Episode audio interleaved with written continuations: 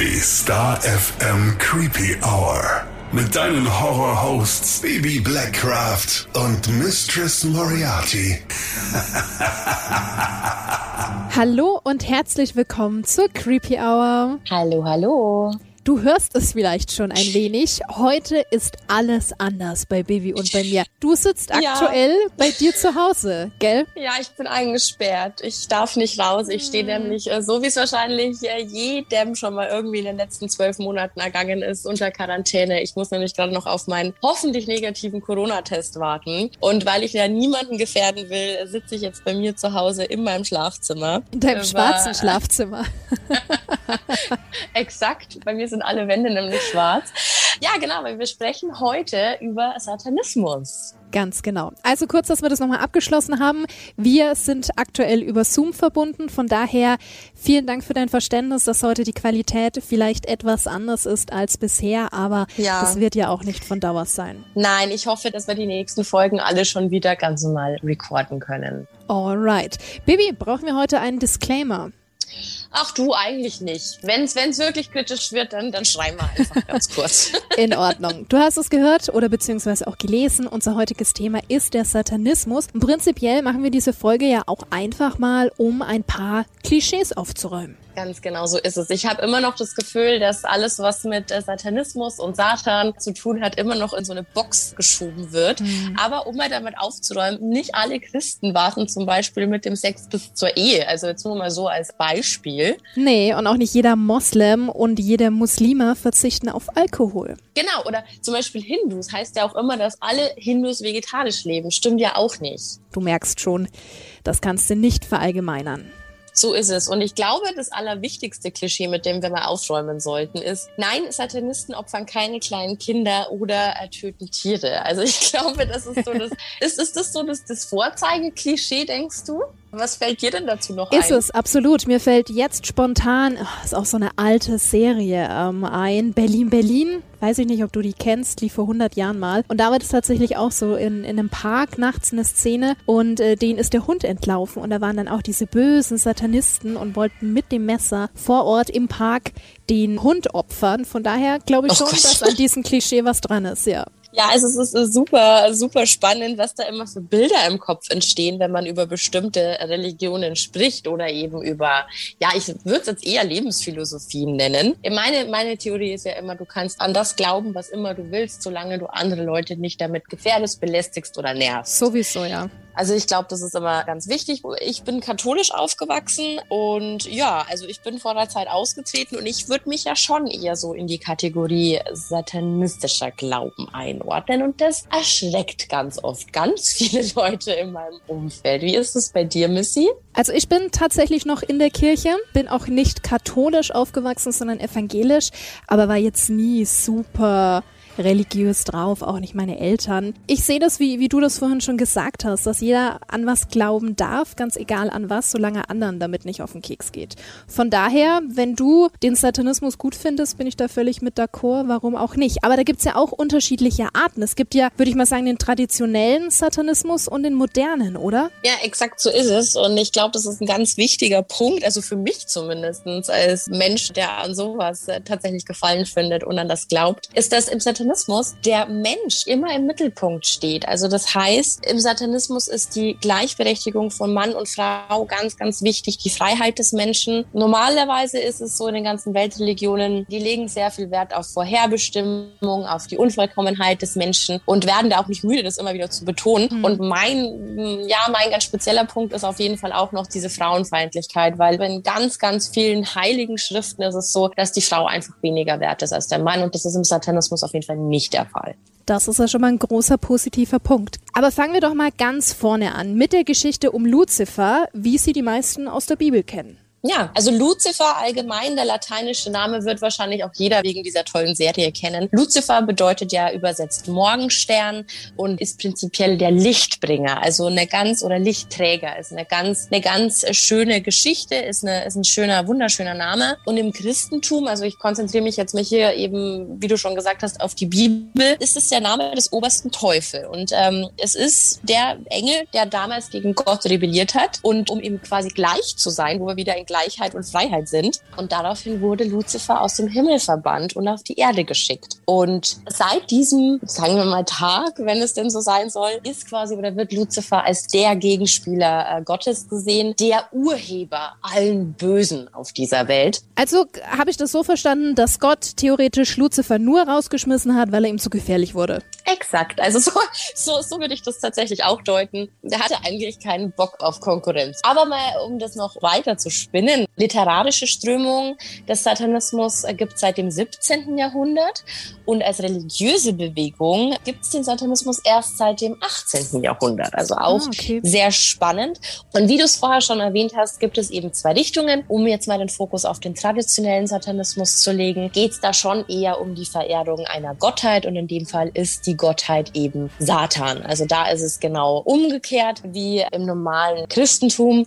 Im modernen Satanismus ist es hingegen so, dass man es eigentlich schon eher mit Atheisten vergleichen kann, die sehr rationalistische Standpunkte vertreten. Also das, das heißt, das ist schon eher so diese, diese Philosophie, also steht eigentlich eher die Philosophie im Vordergrund als dieses Verehren von einer Gottheit. Der kleinste gemeinsame Nenner von all diesen Richtungen, also egal ob modern oder traditionell, ist es dann schon die Betonung, dass der Mensch frei sein muss. Das steht im Kern eigentlich aller Richtungen des Satanismus, egal ob jetzt traditionell oder modern. Auch da wieder gibt's gibt's ja überhaupt nichts anzukreiden. Also wenn die Freiheit des Menschen nicht am allerwichtigsten ist, was dann? Gibt ja auch schon Sekten, die wirklich mal Morde begangen haben oder andere abartige Taten, wo dort dann dem Ganzen der Satanismus-Stempel aufgedrückt wurde. Aber hier ist es, wie du schon gesagt hast, mit allem so. Es gibt, egal in welchem Bereich, immer irgendwelche, sagen wir wie es ist, radikalen Spinner, die ihren Glauben zur Waffe machen. Und ja, das steht aber nicht automatisch für die Weltanschauung per se. Ja, absolut. Absolut. Hast du, glaube ich, in jeder Religion dieses Problem, ne? Ja, also, genau das mhm, Gleiche. Ja, absolut. Die Church of Satan.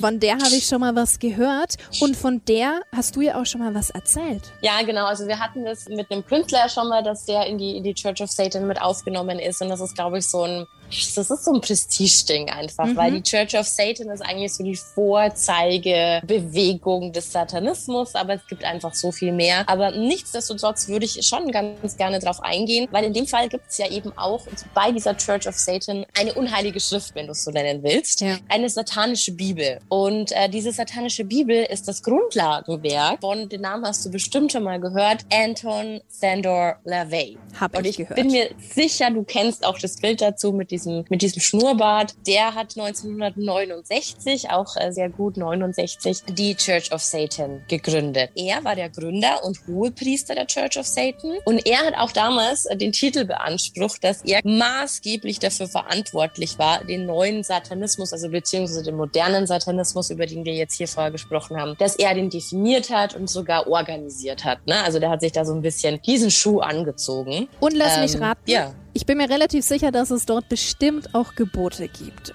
Ja, Gebote ähm, darf man sie tatsächlich nicht nennen. Im Satanismus herrscht allgemein herrschen Grundsätze vor, ah, weil okay. wir wissen alle, Gebote sind Regeln und Regeln widersprechen der Freiheit. Ähm, ich glaube, das ist so die Grundlage. Deswegen Grundsätze, nach denen du leben kannst, um quasi dem Satanismus zu frönen in diesem Fall. Wie zum Beispiel? Und es gibt tatsächlich also von der Church of Satan bestimmte Grundsätze, die ich jetzt auch ganz gerne mal kurz so vortragen würde. Und so abgefahren sind die gar nicht. Also sie machen schon, schon Sinn.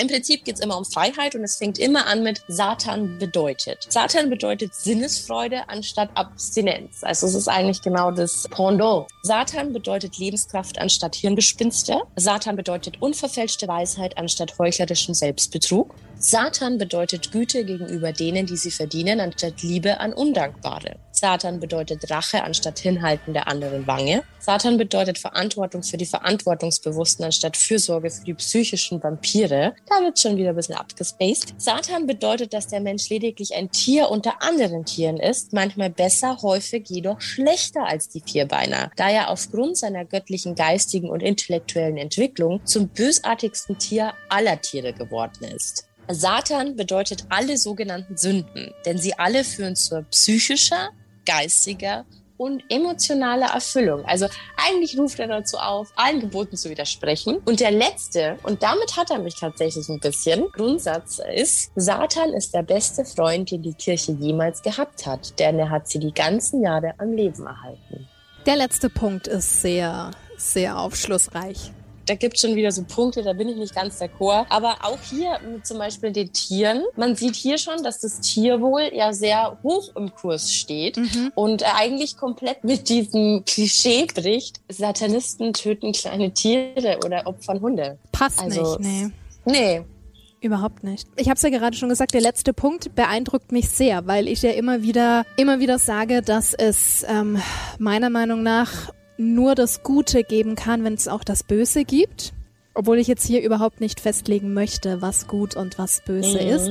Aber da haben wir es ja wieder, ja? Und das ist ja das Schöne an der ganzen Geschichte, dass man ja selbst definieren kann, wie man sein Satanismus quasi ausleben will, weil es eben einfach immer um die Freiheit geht und das bedeutet, keiner kann dir vorschreiben, welche Grundsätze jetzt für dich wichtig sein müssen und welche nicht. Die Church of Satan, glaube ich, ist gar nicht die einzige Institution im Satanismus, oder? Nein, nein, es gibt so viele Strömungen. Das ist es ja. Also dadurch, dass es so ein freies und eigenes Thema ist, ergeben sich natürlich total unterschiedliche Gruppen. Es gibt so, so viele, so viele Richtungen, aber ich bin mir ziemlich sicher, du willst auf eine raus, richtig? Mm, den Luziferianismus. Ich hoffe, ich habe es richtig ausgesprochen. Ist ein sehr schweres Wort. Total, oder? Ja, aber es klingt total fancy. Was ist das?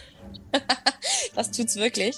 Ähm, die erkennen keine religiösen Dogmen oder heiligen Schriften an. Also das musst du dir so vorstellen, dass eigentlich ähm, ja die, die Anhänger und Anhängerinnen in dieser Strömung allesamt eigentlich so ein bisschen den Okkultismus studieren. Mhm und lehnen prinzipiell dieses System, von dem du vorher gesprochen hast, dieses dualische Prinzip von Gut und Böse, lehnen die komplett ab. Es gibt äh, keine Herrschaften, keine Autoritäten und eigentlich befürworten sie dadurch so ein bisschen, ja, zu einem gewissen Grad Anarchismus. Wollte also ich gerade sagen, ist, absolut. Es ist auch wieder eine komplett andere Strömung, die glauben zum Beispiel aber auch nicht an Himmel und Hölle. Mhm. Also, also aber auch eine Strömung des Satanismus. Also du siehst schon, es ist äh, super vielfältig. Und was gibt's dann noch? Was ist zum Beispiel mit Coven? Korrigier mich bitte, wenn es falsch ist. Ist doch umgangssprachlich der Hexenzirkel, oder? Ganz genau so ist es. Es gab ja auch die American Horror Story Staffel ja. über Coven, die hieß Coven. Und ein Coven ist aber nicht einfach, naja, es ist halt ein Hexenzirkel, sondern es gibt schon bestimmte Regeln und Richtungen. Also prinzipiell ist es eine religiöse Gruppierung von meist weiblichen Personen. Mhm. Und es dürfen auch immer nur 13 aktive Hexen oder Mitglieder in diesem Coven sein. Schon cool. Spannend. Und ich persönlich bin ein wahnsinnig großer Fan von dem Coven von Twin Temple. Da kannst du nämlich ein Member werden, also keine praktizierende Hexe. Das ist für alle da. Kannst aber teilnehmen. Und das ist mittlerweile ein ganz, ganz großer Coven. Und vielleicht sagt dir der Name Twin Temple auch was. Das ist doch eine Band. Exakt. Und zwar machen die Satanic Doo-Wop. Ich glaube, ich habe in unserer Musikfolge schon mal drüber gesprochen. Ja, genau. Wahnsinnig coole Band, super gute Lieder, aber eben auch wirklich ein hochprofessioneller und wirklich ernst gemeinter Coven. Und das fand ich super spannend, weil das bricht eigentlich nochmal Satanismus auf eine ganz andere Art und Weise runter. Die glauben nämlich an die zwei Rebellen unter den Engeln, nämlich Lilith und Lucifer. Lilith. Who the hell is Lilith? Ich weiß es. Lilith ist aber auch so ein toller Name, oder? Absolut, ja. Mm, finde ich auch.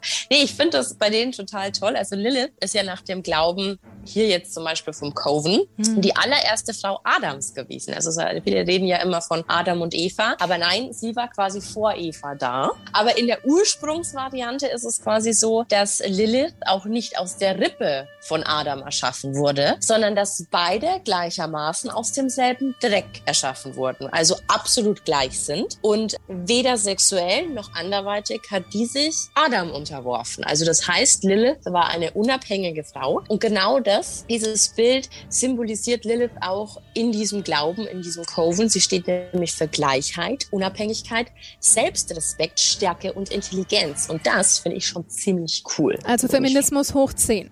Genau, und weil es eben um Gleichheit geht, steht Lilith nicht alleine als Frau, sondern eben mit Luzifer. Und Luzifer ist in dem Glauben des Covens eben der gefallene Engel, der ja eben auch in der Bibel ist und der nur gefallen ist, weil er sich eben nicht beugen wollte und kein Diener Gottes sein wollte. Der wurde ins Exil geschickt, er opferte seine Kräfte und befreite sich aus den unterdrückenden Regeln, um quasi frei zu sein. Und genau das ist Luzifer im Symbol des Covens. Er steht nämlich für Freiheit, Unabhängigkeit der Gedanken und Taten. Und er stellt die Erweiterung des Verstandes und Körpers dar und die Befreiung von Unterdrückung jeglicher Art. Und genau diese zwei Komponenten hast du, Mann und Frau. Es geht um die Freiheit, es geht um die Gleichheit. Also eigentlich total tolle Ansätze. Und auch dieser Coven hat fünf Grundsätze, die wir ja vorher auch schon hatten. Mhm. Und genau, also auch die decken sich eigentlich relativ mit dem, was wir vorher schon gehört haben. Mach, was du willst, solange es andere nicht stört. Satan ist kein Gott, aber ein Symbol für die höchste Form der Menschheit. Satan weist Unterdrückung, Heuchlerei, Intoleranz, Ungerechtigkeit und Angst zurück.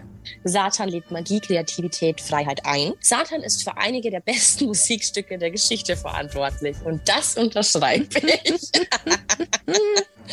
War klar, ja. dass das mit drin sein muss, ne? Mein, mein Top-Grundsatz von diesen fünf ist auf jeden Fall der mit der zurückgewiesenen Unterdrückung, der Heuchlerei, was war's noch? Intoleranz? Ungerechtigkeit. Ungerechtigkeit. Mhm. Ganz, ganz, ja. ganz wichtige Punkte. Ja, und eigentlich alles im Widerspruch zu dem, was man immer mit Satanismus verbindet, oder nicht? Schon. Ein wenig, ja. Aber mal was anderes, wie schaut's denn hier mit Magie aus? In Schriftform. Also nicht Magic mit M-A-G-I-C, wie wir es normalerweise schreiben, sondern mit I-C-K am Schluss. Was hat's damit auf sich? Das stammt tatsächlich alles von Alistair Crowley und den Namen hast du bestimmt schon mal gehört. Sag oder? mir was, ja. Mhm. Der hat dieses Wort so geschrieben, nämlich äh, geprägt wie kein anderer. Es wird mittlerweile irgendwie nur noch so verwendet von allen Leuten, die sich irgendwie mit Okkultem beschäftigen. Mr. Crowley war ein britischer Okkultist und Schriftsteller. Mhm. Und er selber hatte den Spitznamen das große Tier 666, also wieder hier die magische, die magische Zahl. Das große Tier, spannend. Diesen, ja, krass, oder? Mhm. Und äh, der hat dieses K zu Magic noch dazugefügt, um seine Magie von der traditionellen zu unterscheiden. Ah, der die hat extra mit ganz Genau, und der hat aber mit ganz, ganz vielen Sachen experimentiert. Der hat 1904 auch ein Buch verfasst, das Buch des Gesetzes. Und bis heute gilt das als einflussreichstes okkultes äh, Schriftstück des 20. Jahrhunderts. Hat sich dann auch später alles erst nach seinem Tod ja, in Erfolg umgewandelt. Damals war da, glaube ich, schon ein bisschen verpönt. Und dieses Buch war auch das allererste aus seiner gesamten Buchreihe, The Equinox. Und in diesem Buch ging es eigentlich um bestimmte zentrale Aussagen. Ich lese die jetzt mal ganz kurz vor. Gerne. Do what the world shall be whole of the law. Tu, was du willst, soll die Gesamtheit des Gesetzes sein. Aha. Love is the law, love on the will. Liebe ist das Gesetz, Liebe unter dem Willen. Every man and every woman is a star.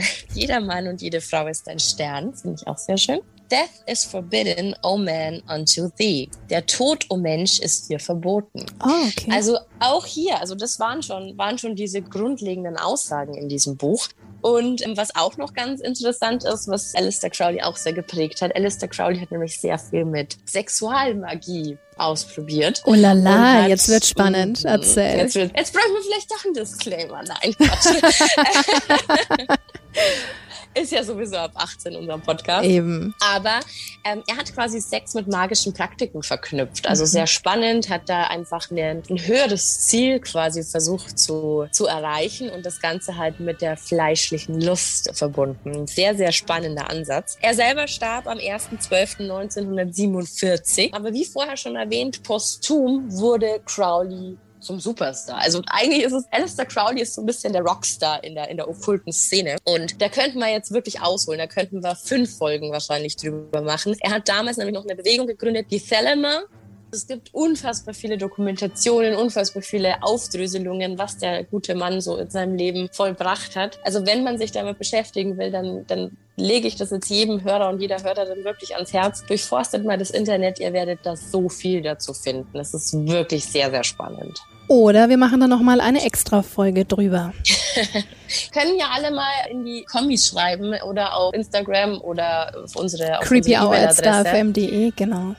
Ganz genau. Also wenn da Interesse besteht, für uns ist es ja jetzt auch was Neues mit dem Satanismus in der Folge, dann äh, lasst es uns wissen. Hm. Jetzt fallen mir gerade noch unsere creepy Letters ein, die wir bekommen haben. Da hatten wir ja auch vor ein paar Folgen mal darüber mhm. berichtet. Da gab es auch immer so schöne Karten, die habe ich auch noch auf meinem Schreibtisch liegen. Auf einer Karte war zum Beispiel ein Ziegenbock zu sehen und auf der anderen ein Pentagramm. Also ich muss auch sagen, das sind so die Symbole schlechthin, die ich mit dem Satanismus verbinde. Mhm. Ist da wirklich was dran oder für was stehen diese Symbole eigentlich? Also das, was du jetzt gerade beschrieben hast, sind natürlich diese typischen Satanismus-Symbole, die wahrscheinlich jeder Mensch auf dieser Welt genau damit in Verbindung bringt. Aber das hast du ja auch in jeder Religion. Ne? Jede Religion hat ja irgendwie so seine Symbole und ja, Erkennungsmerkmale. Es ist ja schon fast eine Szene. Ne? Ähm, wenn du jemanden mit Pentagramm siehst, denkst du dir entweder, oh Gott, ich laufe schreiend davon oder du fühlst dich sofort in guter Gesellschaft. Letzteres würde bei dir zutreffen, oder? Exakt. Aber ähm, ja, also um mal auf das Pentagramm zu kommen, weil das, glaube ich, so dieses typischste aller Merkmale ist, ist es ganz lustig, denn es zeigt ja eigentlich immer diese fünf, diesen fünfzackigen Stern. Und es ist eigentlich davon abhängig, wohin die Spitze zeigt. Wenn die Spitze nämlich nach unten zeigt, nennt man es ein invertiertes Pentagramm. Also das heißt, wenn der, wenn der eine Stern nach unten zeigt und die zwei Spitzen nach oben, dann ist es ein invertiertes Pentagramm. Und wenn die Spitze des Pentagramms nach oben zeigt, dann ist es ja überhaupt nichts Böses, habe ich mal gehört. Genau, da liegt der Unterschied. Nämlich ab dem Mittelalter galt das nach oben gezeigte Pentagramm, also diese, die Spitze nach oben, als Bannzeichen gegen das Böse sowie Zauber- und Abwehrzeichen gegen Dämonen. Also genau andersrum eigentlich, dass es eine Art Schutzmechanismus war. Und seit Mitte des 19. Jahrhunderts wurde dann das Invertierte. Also das, dessen Spitze nach unten zeigt? Exakt. Das wurde dann quasi das Zeichen für Okkultismus und Satanismus. Also mhm. auch wieder total spannend, wie die Leute sich das dann halt zurechtgelegt haben. Und nicht ganz unbeteiligt an dieser ganzen Geschichte, dass es jetzt so ist, wie es ist, ist Elias Levy. Das ist ein französischer Okkultist oh, und ich bitte um Verzeihung. Name. Ja, ich hoffe, ich habe es richtig ausgesprochen. also ich, ich denke mal, ich habe mich mit dem guten Mann auch noch gar nicht so oft beschäftigt, mhm. aber auf jeden Fall hat der auch wieder ein Buch rausgebracht und das hieß Zeichen der Ziege des Sabbat. Platz. Cool. Ganz genau. Und die beiden oberen Spitzen, also wenn man jetzt quasi dieses invertierte Pentagramm wieder nimmt, hm. wenn die Spitze nach unten zeigt, die beiden oberen Spitzen stellen quasi die Hörner des Geistbox dar und die seitlichen die Ohren und unten die Spitze eben das Maul. Und wenn du das dann so übereinander legst, dann passt quasi in diesen, in dieses Pentagramm, das nach unten zeigt, genau ein Ziegenkopf. Und da kommen wir dann eben schon zu dem zweiten Punkt. Das macht total Sinn. Ja, es ist auch ein total tolles Tattoo-Motiv, wenn ich das jetzt mal so anmerken darf. Ja. ähm, ja, aber genau das ist der Punkt. Dann kommt die Ziege noch mit dazu. Die Ziege ist ja auch die Verkörperung mit den Hufen, mit den Hörnern. Also das passt ja auch sehr gut. Und LaVey, über den wir ja vorher schon gesprochen haben, übernahm das Symbol später sogar auch für seine äh, Church of Satan. Und der hat sich dem dann auch angeeignet und der hat das Ganze dann Sigil of Baphomet genannt. Und Baphomet ist ja die Verkörperung des Bösen, die jetzt quasi in der Church of Satan gerade halt sehr symbollastig war. Also Baphomet war eigentlich so der, das Aushängeschild der Church of Satan. Und da kommt dann auch wieder unser Musikgeschmack mit dazu. Ne? Also gerade in den 80ern war das nach unten gedrehte Pentagramm das perfekte Symbol für die Metal-Szene, insbesondere zum Beispiel Black oder Death Metal. Ja, ja, klar. Und ja, es wird halt, wenn du mal an Venom denkst und so, also da gibt's ja so viele. Und eigentlich war das dann irgendwann nur noch das Symbol für, für, für Böses und Satanismus, während es eigentlich ja so ein Gesellschaftsschreck ist. Also ich glaube, das, da ist man wieder bei dem Thema, wenn jemand ein Pentagramm hat, dann frisst er kleine Kinder und opfert Nachbarskatzen oder so, was eigentlich nur ein totales Klischee ist. Aber so kam das dazu. Ich wollte gerade sagen, mindestens, nicht nur die Nachbarskatzen, auch die Nachbarhunde und alle. Alle. Alles, was süß und flauschig ist, wird gefressen. Nochmal zu Baphomet zurück. Mhm. Wie darf ich mir den vorstellen? Na, Baphomet ist die Figur, die eigentlich alles vereint. Also es ist ähm, Gut und Böse, Mensch und Dämon, Frau und Mann, Mensch und Tier. In dieser Statue ist eigentlich alles, alles enthalten und unter anderem auch Elemente der Alchemie. Solve e Cagula heißt äh, löse und verbinde. Und äh, eigentlich ist dieses ganze Ding eine Darstellung von Widersprüchen. Ne? Also, mhm. also, du hast die eine Seite, du hast die andere Seite. Und du hast es mit Sicherheit schon mal gesehen. Das Ding hat einen Ziegenkopf, es hat Brüste, es hat Flügel, es hat Hufe. Er zeigt mit der einen Hand nach oben, mit der einen nach unten, was in, der, in dem Kontext bedeutet, as above, so below. Also heißt immer gut, böse. Ne? Also du hast immer den Gegensatz. Und ja, das macht Baphomet irgendwie so spannend und auch zu so einem super Sinnbild für den Satanismus, weil über nichts anderes haben wir jetzt eigentlich die letzten Minuten gesprochen, dass es genau um das im Satanismus eben geht, dass es alles zwei Seiten hat, dass äh, Mann und Frau gleichberechtigt sind, dass es gut und böse gibt. Und das finde ich ein sehr, sehr schönes Sinnbild für, für den Satanismus. Vor allem wahnsinnig vielschichtig und auch gar nicht so böse, wie das tatsächlich immer dargestellt wird. Aber trotzdem gibt es da ja immer wieder Mordfälle, in denen dann auch der Satanismus eine Rolle spielt. Da bist du ja wieder die Expertin.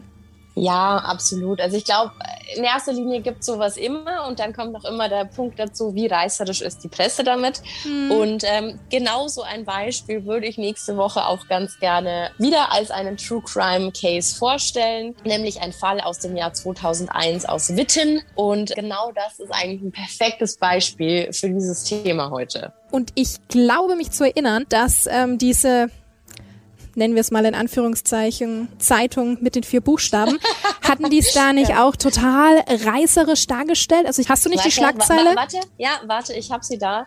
Satanisten aus Witten gestehen Ritualmord. Ja, das natürlich. War, das war die Catchphrase. Ach du Scheiße. Also möglichst reißerisch, möglichst provokant und äh, heute würde man Clickbait dazu sagen. Ne? Mm. Genau, aber ich glaube genau hier war es der Punkt, den wir beim nächsten Mal unbedingt aufarbeiten sollten. Waren das jetzt wirklich Satanisten? Was hat da wirklich wirklich dahinter gesteckt. Ich glaube, viele von uns können sich da auf jeden Fall noch dran erinnern. 2001 ist jetzt, ja, ist schon 20 Jahre her, aber wir sind alt, deswegen kann man sich daran erinnern.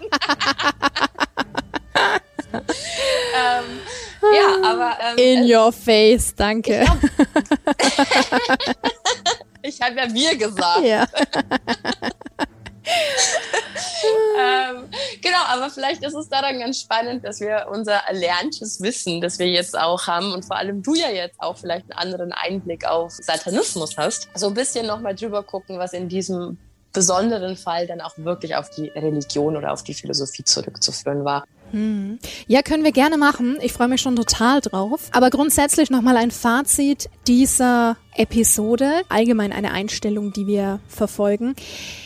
Jeder kann machen, was er möchte, solange damit niemand anderem geschadet wird. Also wir wollen niemanden belehren und niemanden auffordern, irgendwas anzunehmen. Das ist überhaupt nicht unser Ziel. Aber für mich persönlich, also du, Bibi, bist da ja völlig drin in dem Thema. Peu à peu bekomme ich auch immer ein paar Infos. Aber es war für mich auch mal total spannend und auch zu sehen, dass Satanismus nicht grundsätzlich böse ist oder an sich überhaupt nicht böse. Ganz genau. Also ist, glaube ich, ganz wichtig. Wir wollen hier niemanden ähm, bekehren. rekrutieren oder bekehren oder so ein Scheiß.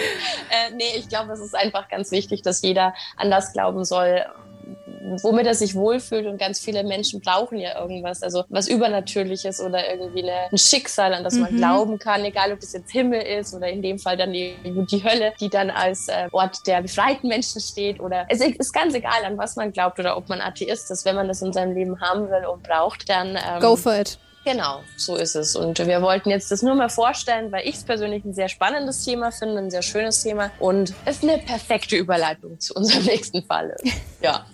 und ich hoffe ganz arg, dass wir diesen Fall dann auch wieder face-to-face -face im Studio aufnehmen können. Aber echt. Aber ja.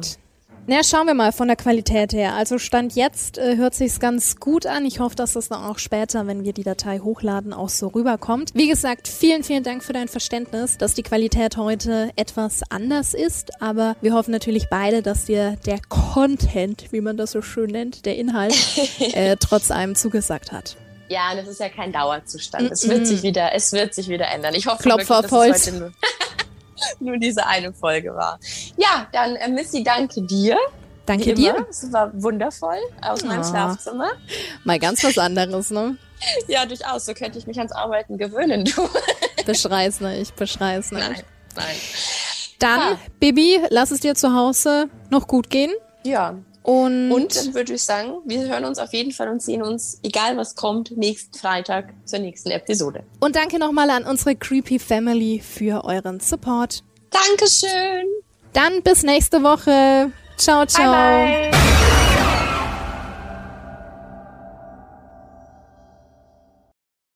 This is your invitation to the intersection of versatility and design. Experience the empowering feeling of the Lexus SUVs and some of the best offers of the year on select models at the Invitation to Lexus sales event now through April 1st. Lease the 2024 RX 350 Premium All-Wheel Drive for 528 a month for 36 months with $49.99 due at signing.